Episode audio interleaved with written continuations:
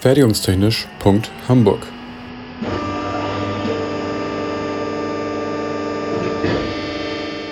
Ein Podcast rund um die Produktion.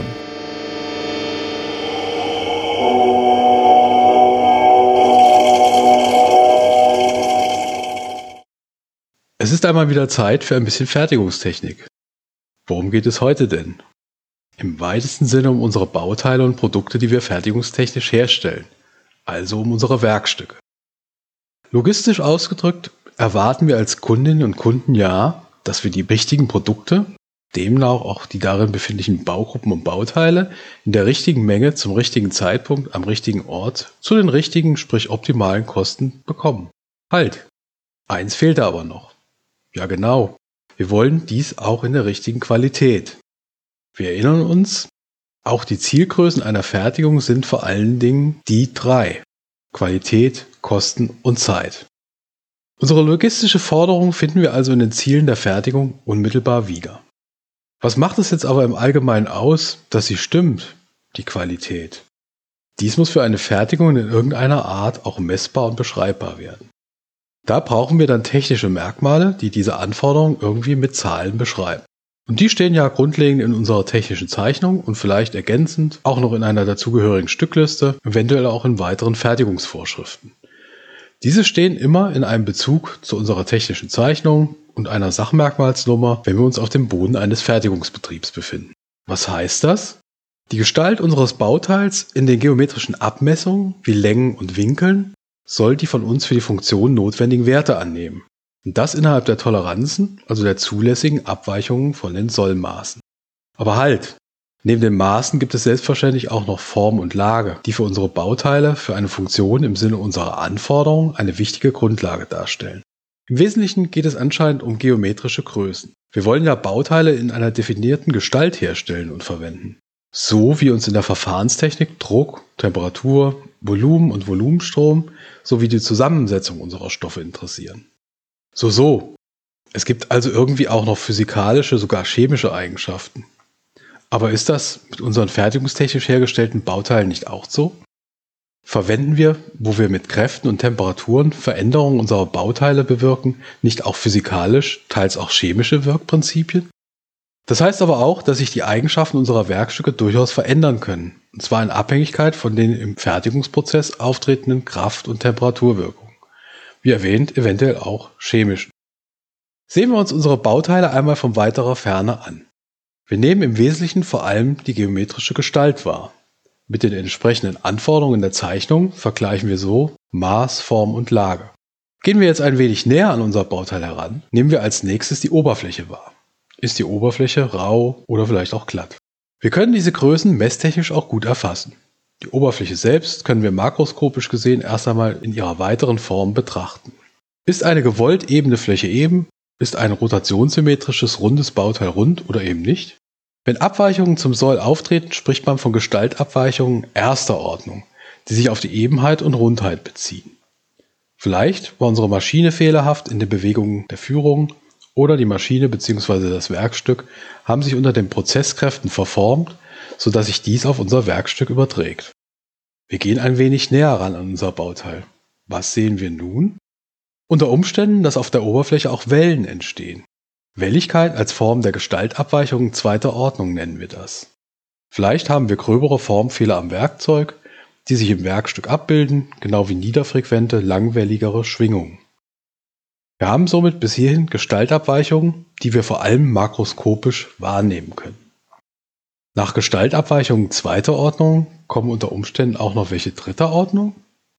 Wir gehen jetzt wiederum noch etwas näher an die Bauteiloberfläche heran und kommen dann also in einen Bereich, den wir in unseren technischen Dimensionen sicher nur noch mit kleinen Längendimensionen beschreiben können.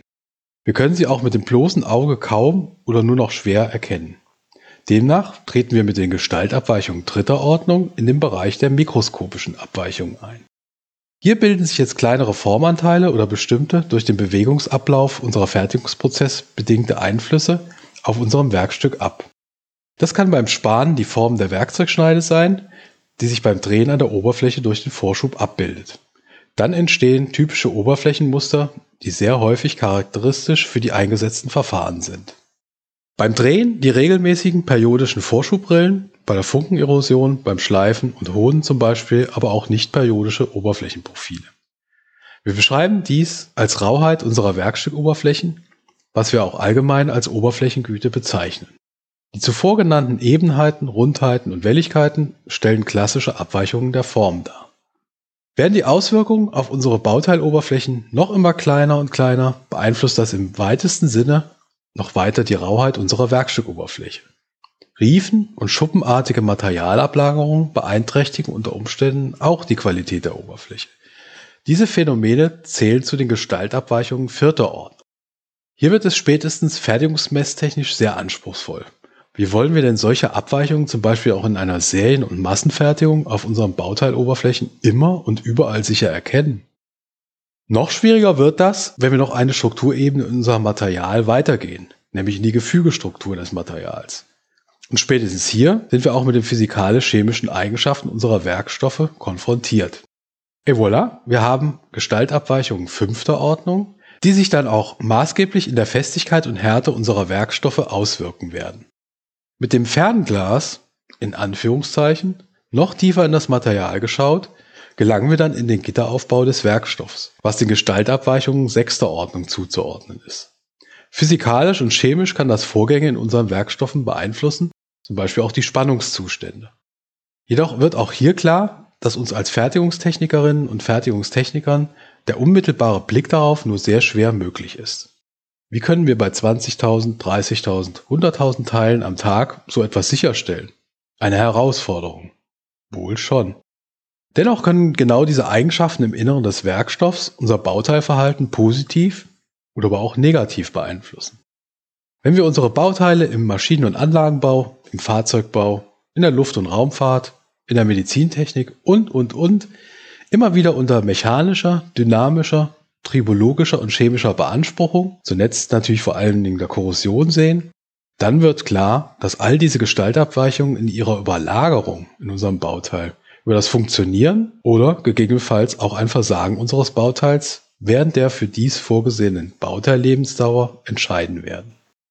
Jetzt ist es aber abhängig vom Fertigungsverfahren dann so, dass wir nur bestimmte Bauteilbereiche, vielleicht aber nicht das ganze Bauteil selbst maßgeblich beeinflussen.